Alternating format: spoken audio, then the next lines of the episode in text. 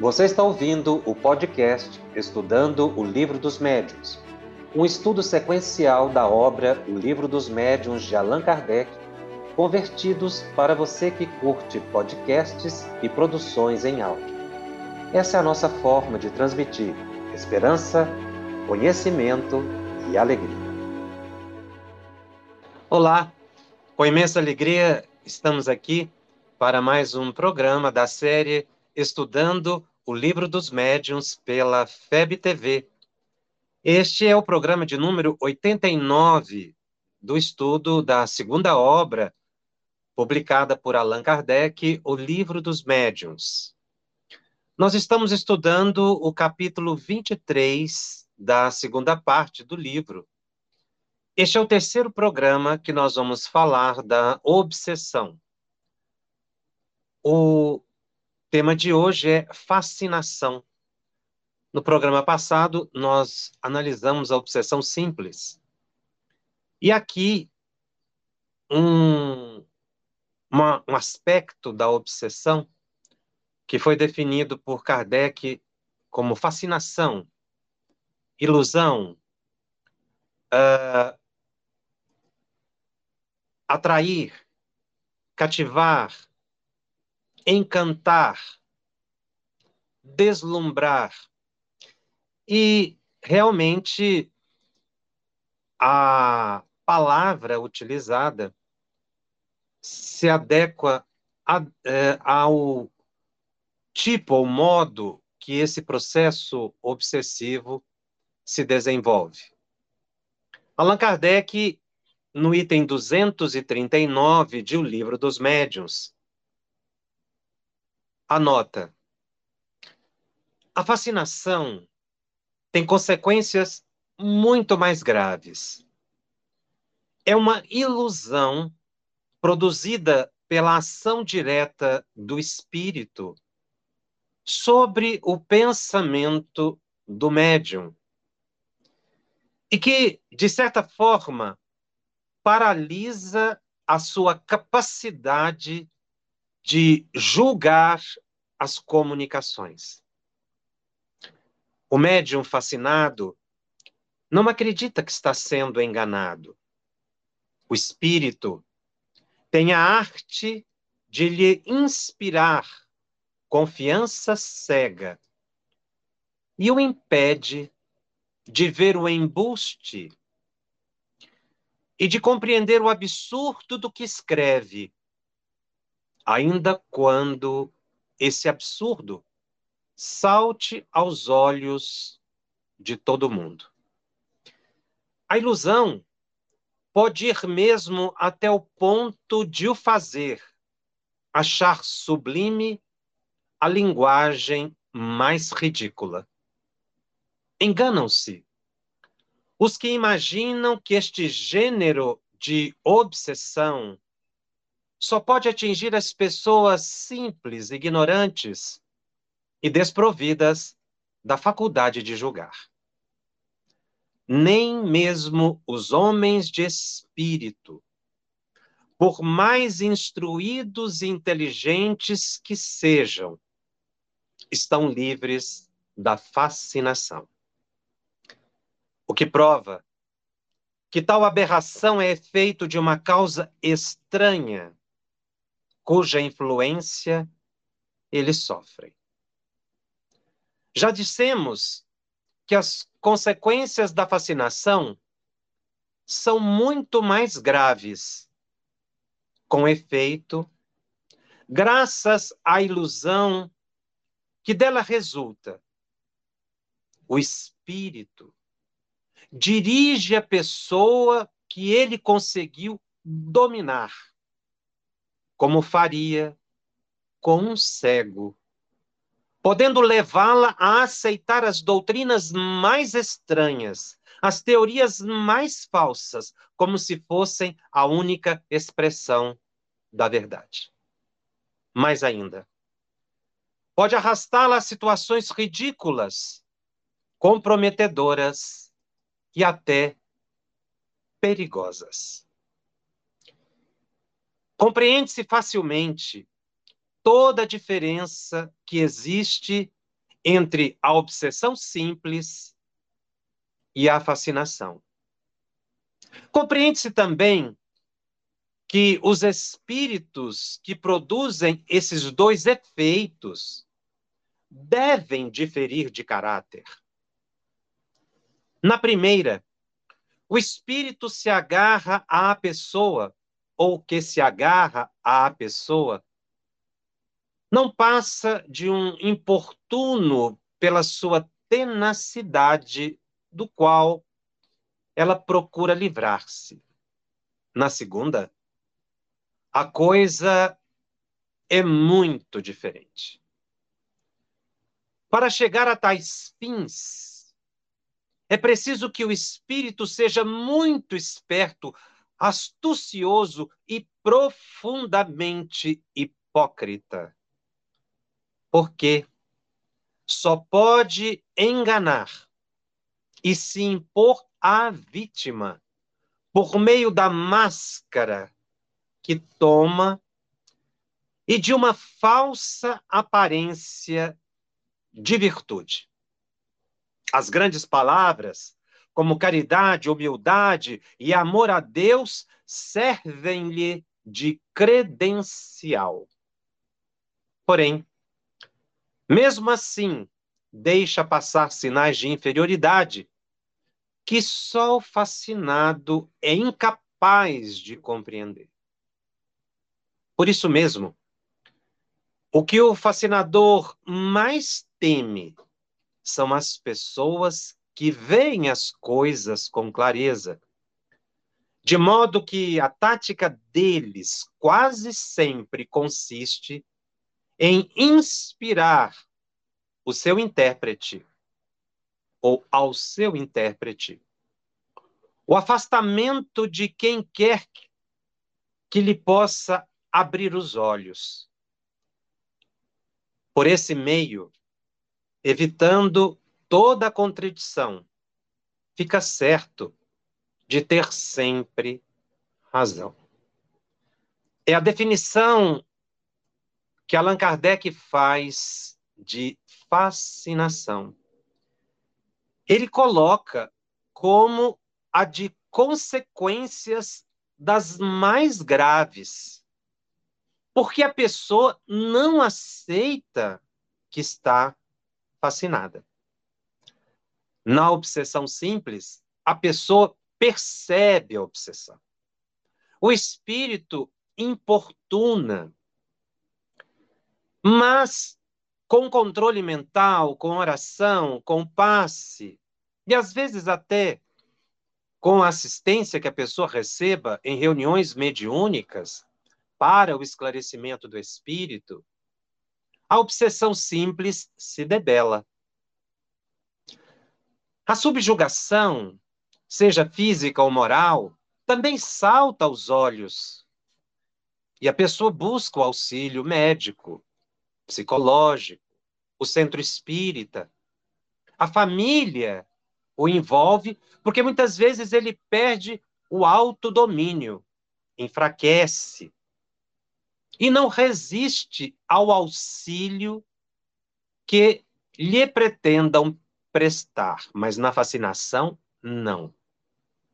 A pessoa não acredita que está fascinada. E é por isso que é muito perigoso. Porque ela não consegue identificar as situações ridículas, constrangedoras, comprometedoras e que podem levar a um resultado extremamente grave de consequências é, danosas para si, para aqueles que o cercam, podendo levar o indivíduo até mesmo à desencarnação. Por isso a fascinação é tão perigoso. Porque a pessoa, não aceitando-se obsidiado, fascinado, iludido, ele não aceita ajuda. Ele se afasta, é o que Allan Kardec coloca no final desse trecho, desse item, ele se afasta das pessoas que poderiam auxiliá-la.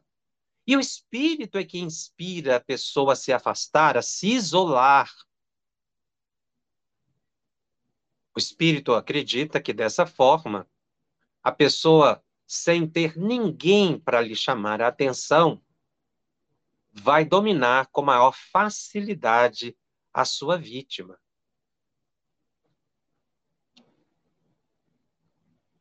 A fascinação ela decorre de um processo hipnótico em que uma ideia é implantada na mente da pessoa que passa a acreditar naquela ideia. A ideia é transmitida e a pessoa retém. E não consegue pensar em outra coisa.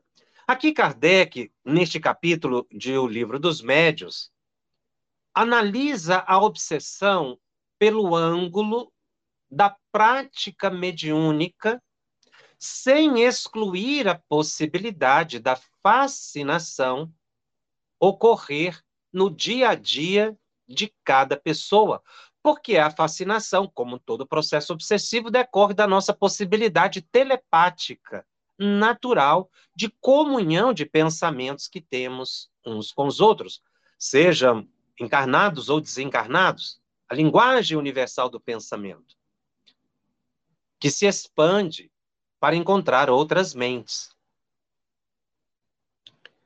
Então, o espírito inspira a ideia negativa, mas é aí que está a habilidade desse tipo de obsessão, que, como disse Allan Kardec, não é produzida por qualquer espírito. É um espírito que tem conhecimento da técnica da hipnose. Não é qualquer entidade que é capaz de fascinar, porque requer uma capacidade argumentativa que leva o indivíduo a acreditar naquilo que ele está dizendo. Ivone do Amaral Pereira uh, tratando deste tipo de obsessão, nomina esses obsessores como obsessores mistificadores.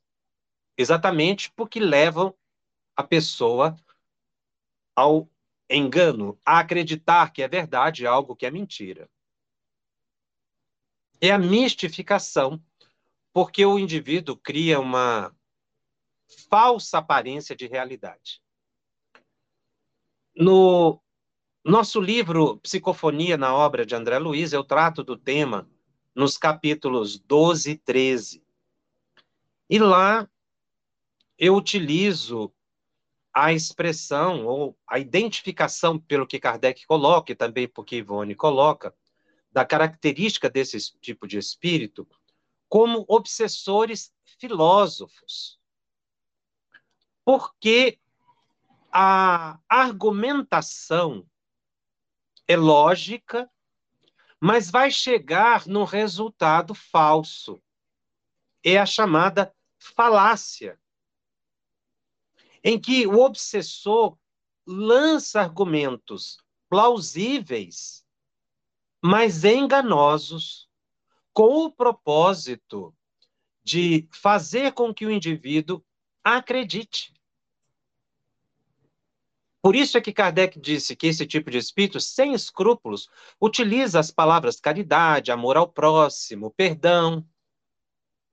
E o médium, quando lê a mensagem, acredita que aquilo é verdade. A pessoa cria sistemas, faz seguidores, porque ele é capaz de fascinar, em sendo fascinado, fascinar outras pessoas, legião de pessoas que vão seguindo o médium, publicam livros, que trazem histórias mirabolantes, ideias impossíveis de serem verdade, pela lógica, pelo bom senso. Mas o médium acredita. Porque é um processo falacioso. A falácia é uma mentira que, pela forma como é exposta, aparenta ser verdade. nós temos falaciosos encarnados e desencarnados. Só uma forma de enfrentar as teses desses obsessores filósofos ardilosamente montadas em verdades é dominar a tese contrária. Porque se o indivíduo não tem segurança, não tem conhecimento da verdade, por comprovação pessoal, por experimentação, ou por credibilidade das fontes de informação que adotamos, porque não estuda, ele não consegue ter um argumento contrário.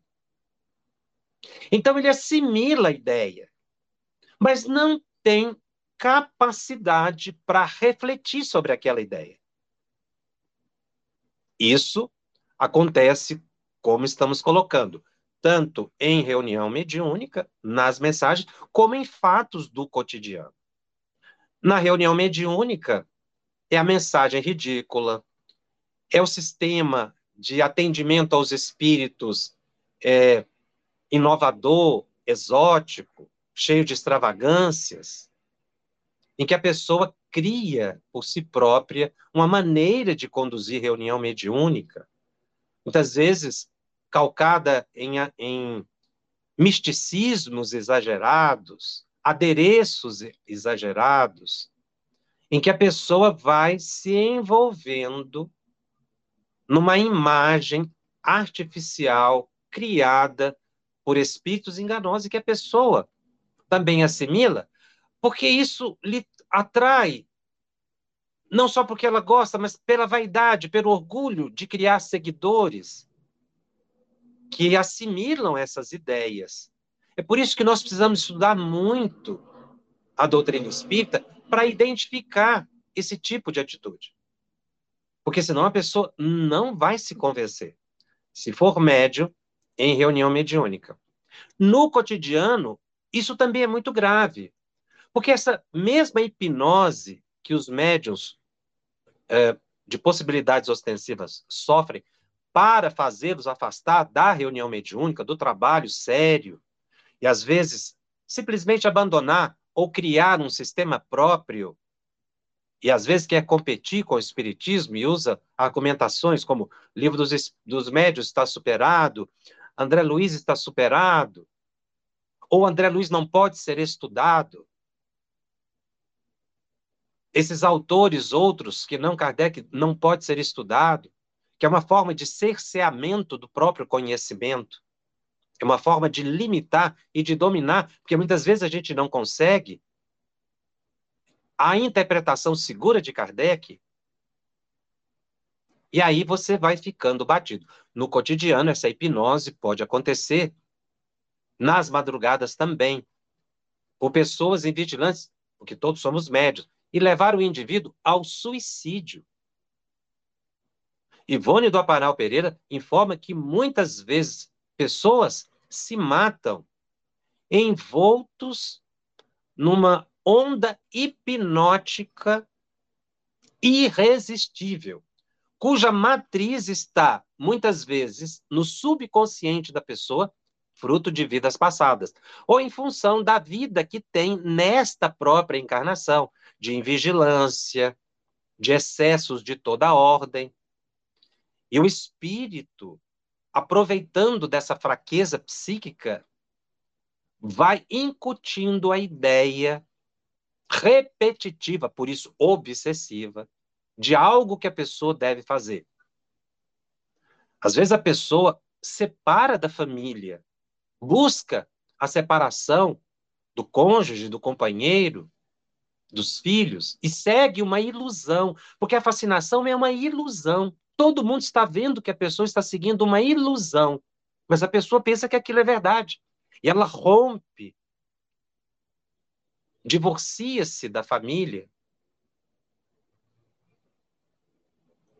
Quando não haveria essa é, possibilidade se a pessoa não estivesse fascinada por alguém, por algo que ela é, se identificou. Então a ideia vai ficando repetitiva. Mas aqui na fascinação não é só uma ideia que se repete, é mais complexo, porque é um, uma tese, uma ideia mais organizada. Uh, são argumentos que a pessoa passa a ter para justificar certo comportamento. Porque uma ideia repetida, repetitiva, é, é aquela que vai volta, vai volta. Mas o fascinado não é assim. Ele já está completamente envolvido e acredita que aquela ideia é dele. Se o processo ocorre é, hum, para pessoas comuns, não relacionado à reunião mediúnica. Se é relacionado à reunião mediúnica, a pessoa ela simplesmente acredita piamente que aquilo vem do seu mentor. É muito comum médios acreditarem em coisas absurdas, imaginando que está vindo de um mentor, até porque usa palavras do evangelho. A gente está vendo hoje a internet cheia de mensagens absurdas. Mensagens é, supostamente mediúnicas, ou até mesmo mediúnicas, mas vindo desses mistificadores, obsessores falaciosos, filósofos mistificadores. E é muito fácil identificar. Muitas delas estabelecem divisionismos privilégios. Estabelece a supremacia contra as outras pessoas. Todas as vezes que uma ideia divide, embora se respeite a opinião, que opinião é uma coisa, mas criar um sistema que divide o movimento espírita, divide as pessoas, divide a família, divide o contexto social para estabelecer o poder nós vemos aí a questão do domínio. Esse poder pode ser um micropoder dentro de casa, ou então num plano mais avançado, em que a pessoa estabelece toda uma situação para manter o domínio. Então, a gente tem que tomar muito cuidado com, as, com mensagens mediúnicas, eu disse que são mediúnicas, mas de fontes inseguras, quando ela se contrapõe ao evangelho, ao amor verdadeiro, ao perdão, à compreensão.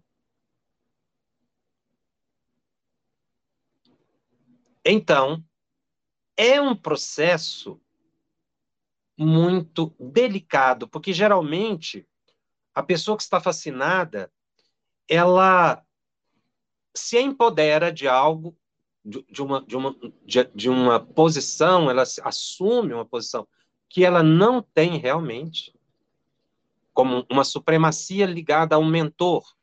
Ela se empodera dessa ideia do mentor e começa a acreditar que tudo aquilo vem dessa entidade. Ou então ela se deprime também. Ela, a autoestima da pessoa fica praticamente aniquilada. A gente vê muitos médios dizendo assim, em processo de fascinação: eu não sou capaz, tudo é fruto da minha cabeça, já existem muitos médios, não sou digno desse trabalho. São brechas para o fascínio de uma entidade perseguidora sobre o encarnado. O médium deve estar muito atento a esse tipo de fascinação, de obsessão, porque pode colher qualquer pessoa. E o poder de convencimento dessas entidades chega ao extremo. Exatamente por causa dos comandos hipnóticos. E durante o dia, muitas vezes, o espírito não está do lado da pessoa. Mas a ideia foi fixada. Mas veja bem, para que essa ideia seja fixada e estabelecer o condicionamento hipnótico, a pessoa precisa se identificar com a ideia. Por isso, muitas vezes, o, o médium é acompanhado por esses espíritos longo tempo antes de estabelecer o ataque. Porque ele vai estudando a vida da pessoa. Ele vai acompanhando o dia a dia e observando o que fragiliza o indivíduo. E quando a pessoa está naquele ponto em que ele identifica de maior vulnerabilidade, ele estabelece a ideia por hipnose e a pessoa fica, portanto, fascinada. Mas veja, como o espírito acompanha a pessoa e estuda a vida da pessoa, ele vai utilizar exatamente aqueles aspectos do cotidiano que são interessantes para a pessoa. É por isso que na fascinação não se tira a responsabilidade do encarnado, mesmo ele estando hipnotizado. Porque ele sofreu hipnose naquele ponto exato em que ele tem interesse também. Porque se a pessoa não tivesse dado a brecha psíquica, não haveria hipnose.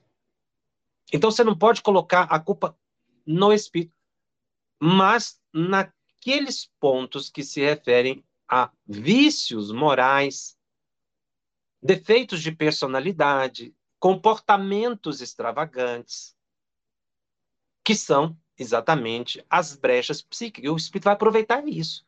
Porque se a pessoa está fixada no evangelho, perdão, na compreensão, na tolerância, na paciência, o espírito encontra a brecha. Ele vai estudar, estudar, estudar e vai ver que não tem jeito. E é muito importante que o médium, portanto, estude para que ele entenda a possibilidade da falácia, ele não perder o bom senso.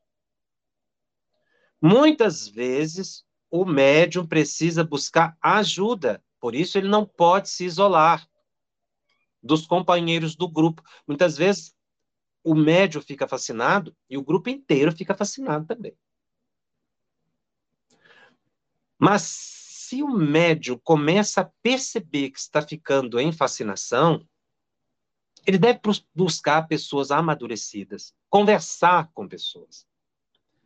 O médium precisa conversar. As pessoas que, que estão em quadros é, é, obsessivos, de ideias repetidas, ou que vê que algo está angustiando, que aquilo está lhe tirando a, a lógica, o bom senso, ela deve conversar com amigos, com familiares, com alguém de confiança, com um psicólogo, com um psiquiatra. Porque no momento em que ela conversa, ela vai se expondo e ouvindo as orientações e começa a aniquilar aquele comando hipnótico que lhe foi implantado na mente.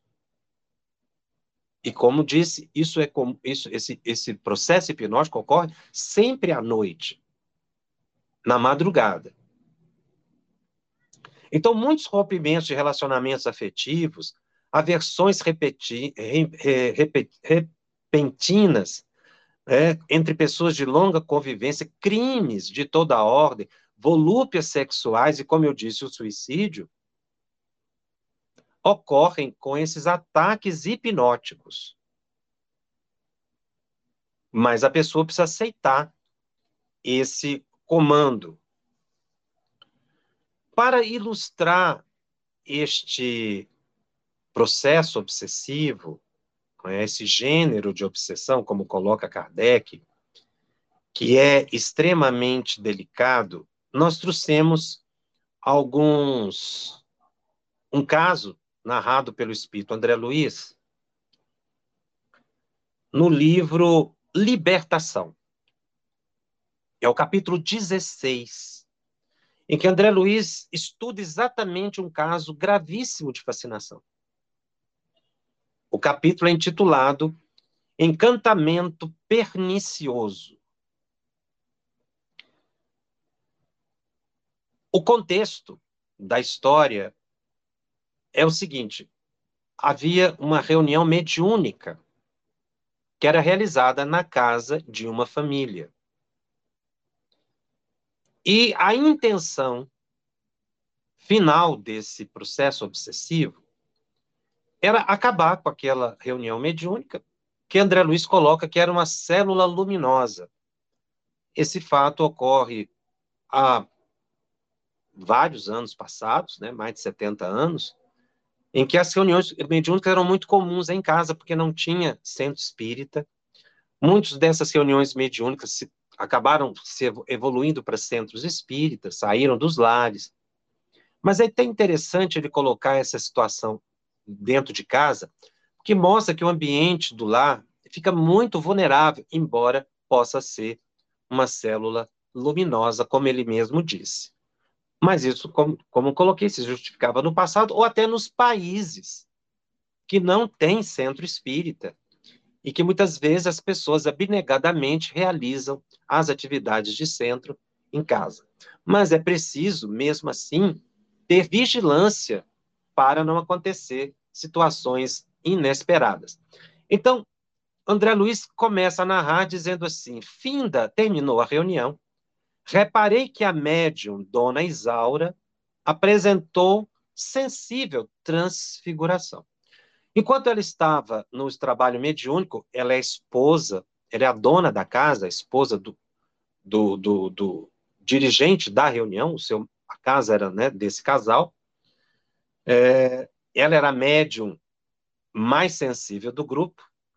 E André Luiz disse que durante o, a atividade mediúnica, ela estava luminosa, envolta em uma aura belíssima, um, um, uma mediunidade é, que tinha muitos frutos bons. Mas terminou a reunião mediúnica, ela mudou completamente. Ela começou a se envolver em fluidos escuros, e aquilo chamou a atenção de André Luiz. E aí, o mentor do grupo, porque André Luiz estava visitando aquela, aquela reunião mediúnica a, a fins de estudo, exatamente para analisar processos obsessivos. E aí o mentor explica para André Luiz. A pobrezinha, falando da médium, encontra-se debaixo de verdadeira tempestade de fluidos malignos que lhe vão sendo desfechados por entidades menos esclarecidas, com as quais se sintonizou inadvertidamente pelos fios negros do ciúme. Os obsessores encontraram essa brecha, o ciúme, que essa médium tinha do marido pelo modo que ele atendia as senhoras que chegavam na casa para participar da reunião mediúnica. André Luiz anota que essa médium ela era valorosa cooperadora, com qualidades apreciáveis e dignas, mas deu essa brecha, o ciúme, que a induz a violentas vibrações de cólera e perde excelentes oportunidades de servir e de elevar-se. E aí eles fazem referência ao dia, àquele dia especificamente. Uh, o mentor esclarece. Hoje ela viveu um dos piores dias, um dos dias mais infelizes e ela vai precisar de um auxílio muito grande nesta madrugada, porque terminou a reunião mediúnica, ela, o casal foi se recolher. O marido, que tinha uma, uma posição espiritual mais equilibrada, foi conduzido para uma reunião no plano espiritual com elevados benfeitores espirituais. Mas a esposa a médium, porque estava envolvida nesses fluidos com entidades inferiores com as quais ela já havia se sintonizado, não acompanhou o marido. Ela começa a correr na rua. E André Luiz vai atrás. Ela desprendida do corpo, né? Ela dormiu e a alma se afastou do corpo e ela, o marido, ela começou a correr realmente. Ele disse que ela corre pela rua enquanto a alma né, do, do, do esposo estava indo em outra direção. Ela acaba chegando numa casa. E lá ele encontra dois espíritos muito inferiores, espíritos perigosíssimos. Ela não conseguia ver André Luiz e nem o mentor, eles estavam do lado dela, bem como aquelas entidades inferiores também não conseguiam ver André Luiz e o mentor, isso em função da faixa vibratória.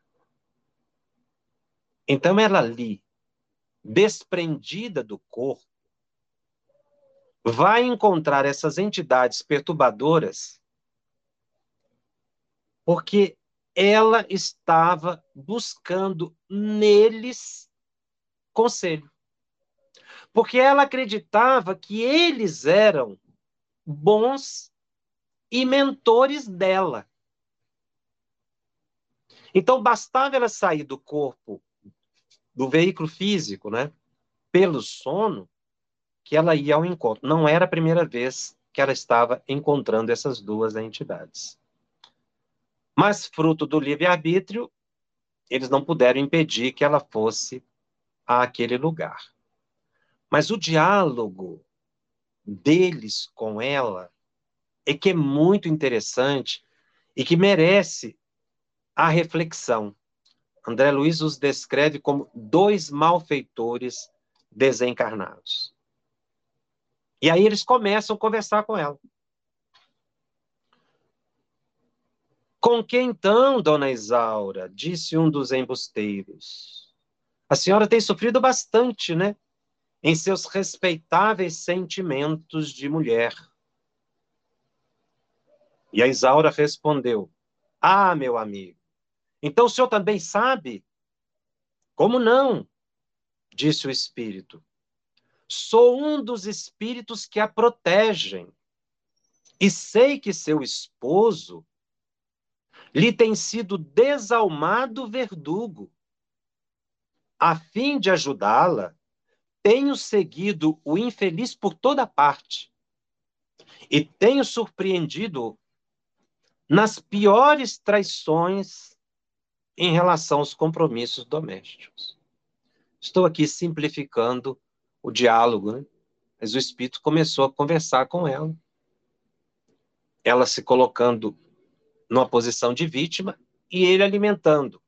E ela então começa a chorar e dizer: sim, é, é, é, é verdade, eu sofro infinitamente. Não existe nesse mundo criatura mais desventurada que eu, disse a médium.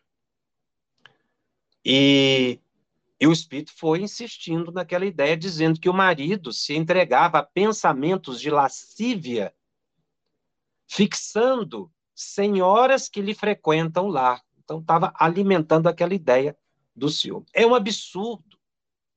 Dói-me vê-la algemado a um patife mascarado de apóstolo.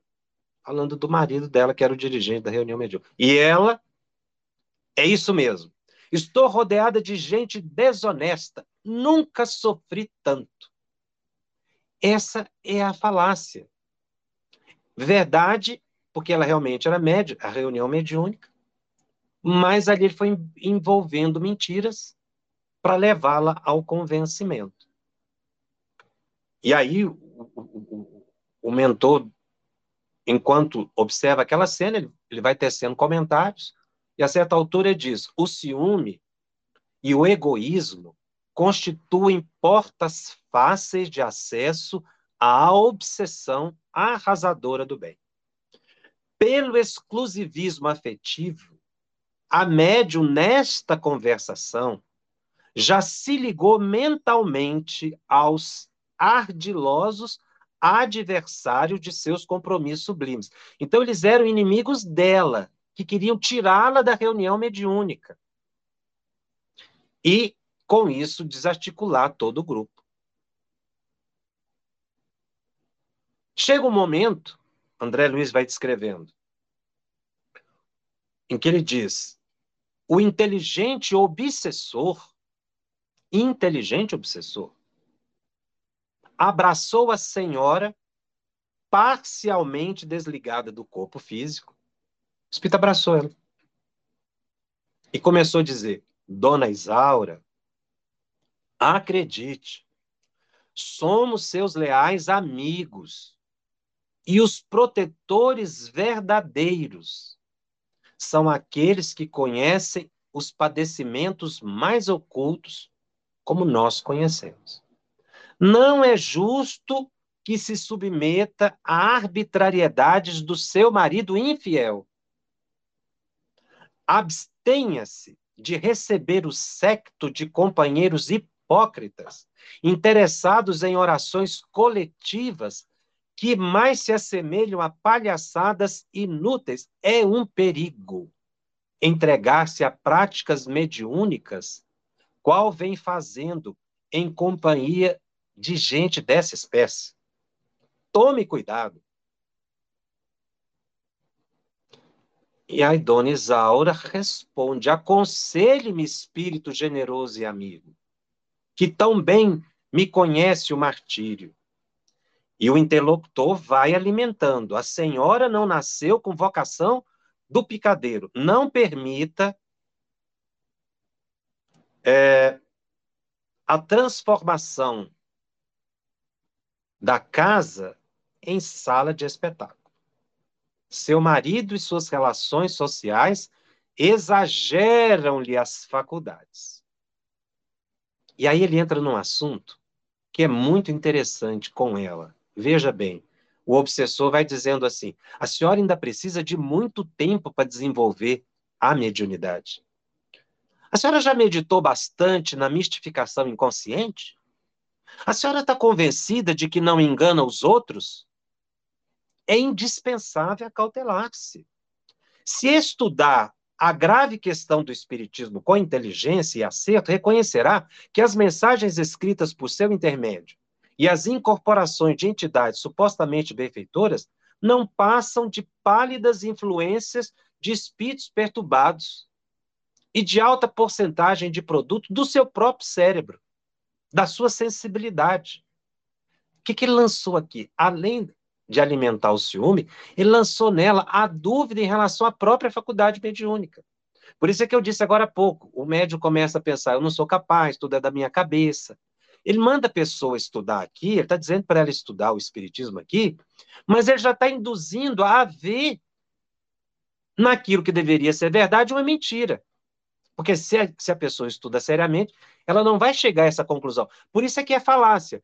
É uma verdade, não é? é, é, é, é ele utiliza meias verdades para chegar a um resultado falso. Ou seja, estudar é bom? É importante pelo médico? Sim. Mas ele vai chegar ao quê? A se afastar do trabalho? Não.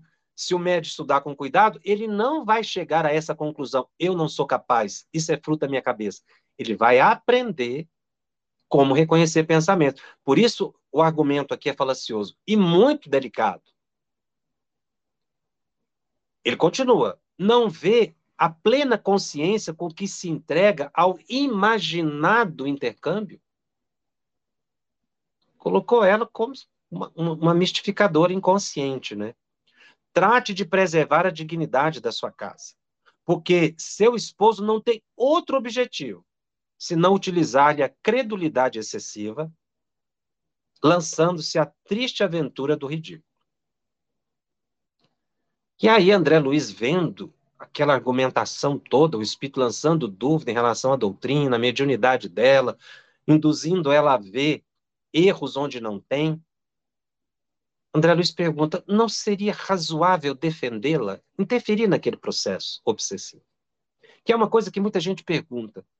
Vendo esse caso, os espíritos não interferem, não podem interferir? Olha a resposta que o mentor deu aqui. Quando André Luiz pergunta se não seria o caso de defendê-la. E o, elevado mentor disse: o que acabamos de fazer há poucas horas? No culto da prece e do socorro fraternal, se não prepará-la à própria defensiva. E já tinham feito a, a proteção antes. Trabalhou mediunicamente conosco, ouviu formosa e comovedora preleção evangélica contra os perigos do egoísmo, colaborou decidida para o bem, para que o bem se concretizasse, e ela própria emprestou-nos os lábios a fim de, de levar ensinamentos importantes em nome do Cristo, a quem deveria confiar-se. Quer dizer, ela tinha conhecimento, mas resolveu se entregar àquela ideia, porque ela começou a ver na gentileza, na simples gentileza do marido, atitudes de traição.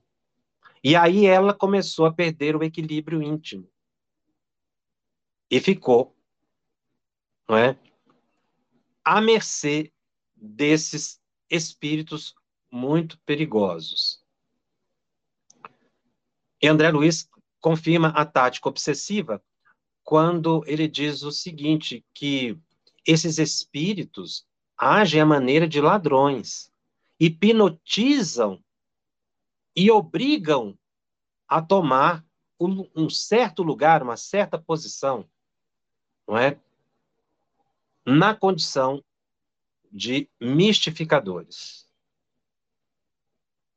Muitos missionários se deixam atropelar pela falsa argumentação que acabamos de ouvir e menosprezam as sublimes oportunidades de estender o bem através de preciosa sementeira que lhes enriqueça o futuro.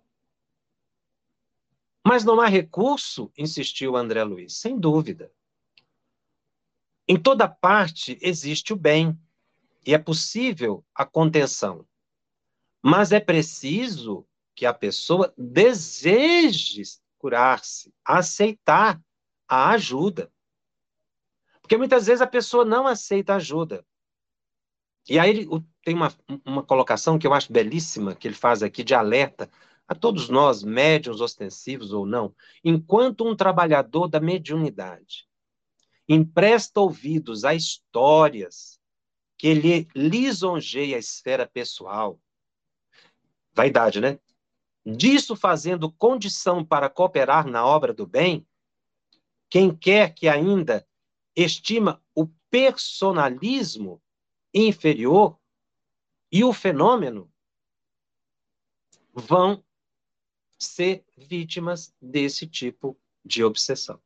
Ou seja, o personalismo, a busca do fenômeno, abrem brechas a hipnoses perigosíssimas. E desencarnados ociosos ficam esperando a oportunidade de intervir. E aí o médium cai vibratoriamente no nível moral e se abre a este caso. O espírito continua a insistir com ela que tudo que ela fazia era falso, que, que não, não era possível, e veja que da brecha do ciúme, a conversa começou com ciúme, e desandou para a mediunidade dela, que era a intenção do espírito. Ela foi pedir uma orientação sobre o ciúme e ela falou: não, realmente você está sendo traída. Mas ele estava com a intenção de penetrar na mente dela por aí para chegar na conversa da mediunidade e orientar que é, ela encerrasse a reunião mediúnica. Aí acontece um fenômeno muito interessante, que é narrado aqui por André Luiz. A certo momento, como André Luiz estava insistindo, né, que deveria fazer alguma coisa, o mentor se torna visível tanto a ela, a médium que estava ali desdobrada pelo sono, como aos obsessores, os dois obsessores. Se torna visível. Aí sabe o que, que acontece? Eu achei muito interessante isso aqui. Quando eles veem o, o espírito luminoso e ela observa, ela se refere a ele, ao mentor, vai se dirigir ao mentor. Aí os obsessores disseram a ela o seguinte: nada disso, a senhora não está vendo nada, isso é pura ilusão. Ou seja, tava, estavam dizendo para ela que mesmo ela lá na, na dimensão espiritual, ela estava tendo uma ilusão, ela não estava vendo mentor nenhum. Ela, eles lançam essa dúvida de que ali não estava efetivamente o mentor, porque eles é que eram os mentores. Então, mesmo vendo o benfeitor espiritual, ela não acreditou nele, ela, ela achou que aquilo ali era uma imagem mental, porque eles já estavam né, dominando-a psiquicamente. Olha em, que sutileza chega esse processo obsessivo, né? Mesmo a pessoa vendo, ela não acredita. Eu achei isso muito interessante, porque a pessoa é exposta à verdade, ela não acredita. É o que Allan Kardec coloca aqui. A pessoa está fascinada, você chega para ela e vai mostrar a realidade, mostrar a verdade, ela não acredita. Ela não aceita. Porque ela quer acreditar naquilo que lhe é interessante.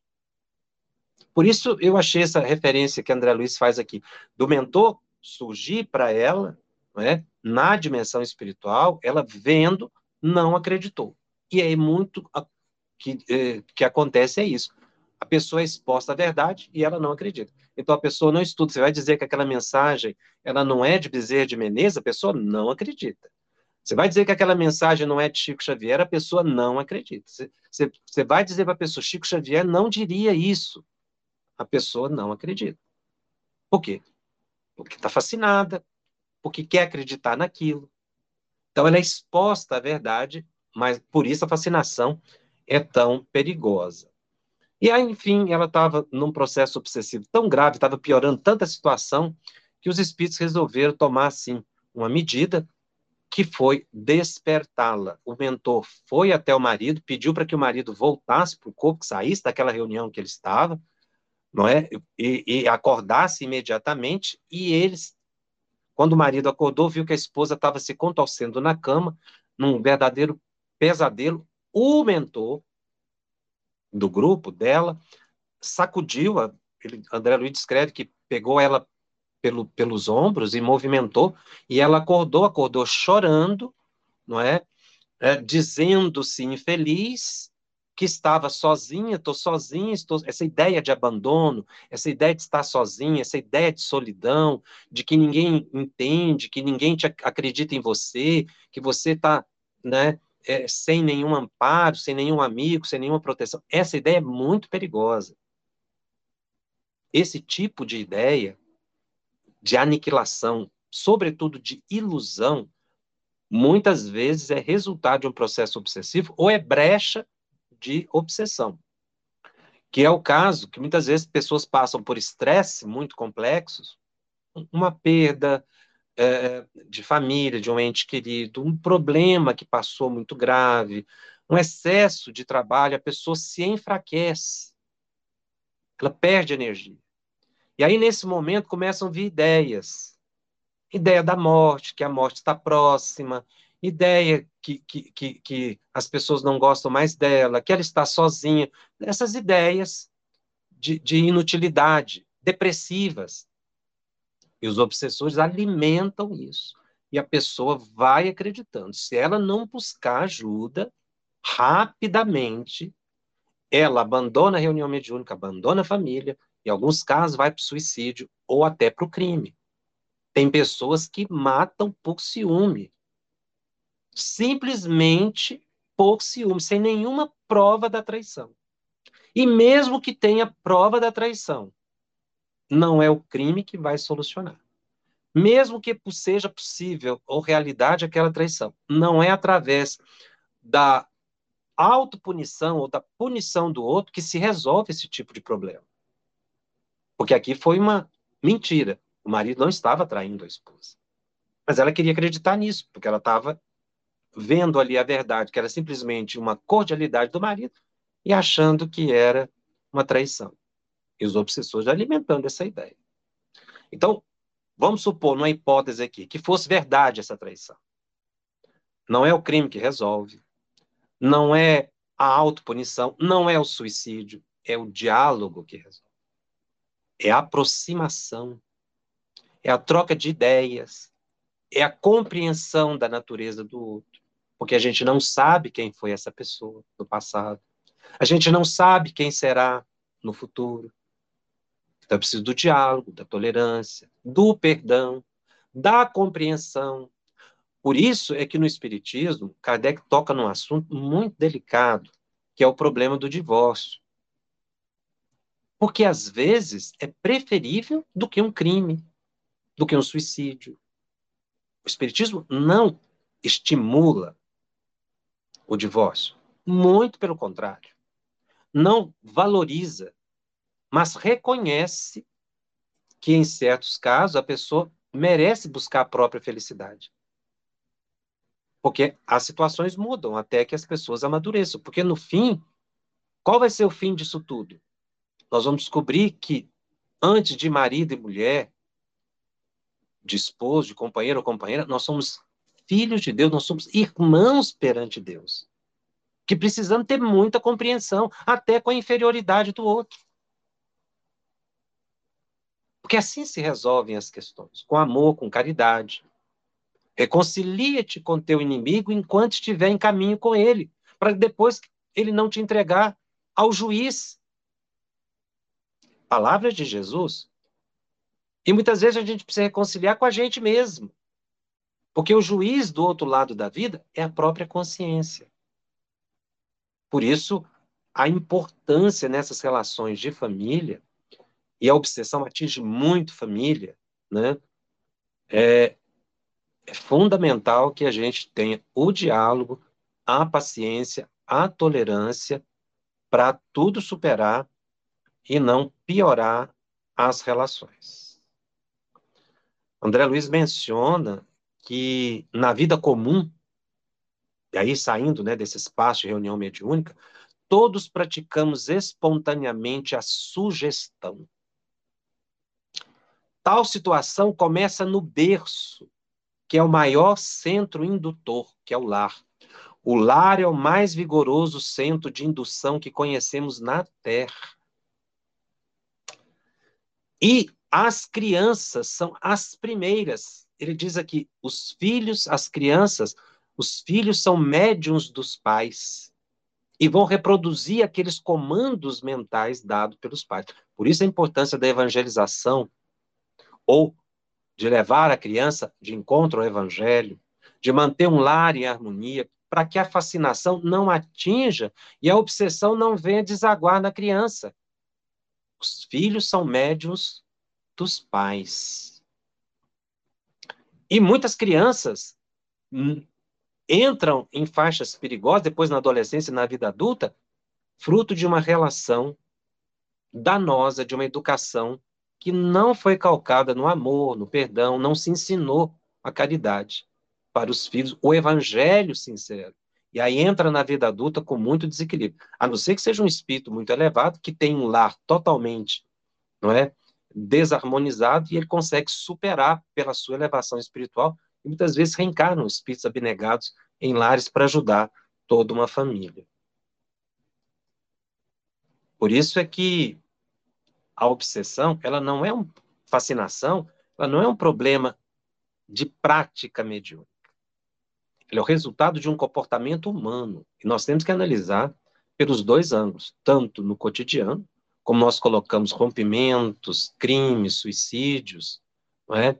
negócios mal pensados, ilusões em relação ao seu próprio potencial, e também na reunião mediúnica, enquanto mensagens absurdas, grupos que criam técnicas mirabolantes para solução de problemas, para curas, como se a cura fosse a resposta para todos os dramas das pessoas, como se a desobsessão resolvesse todos os problemas das pessoas, e aí fazem desobsessão em massa, promovem cura em massa.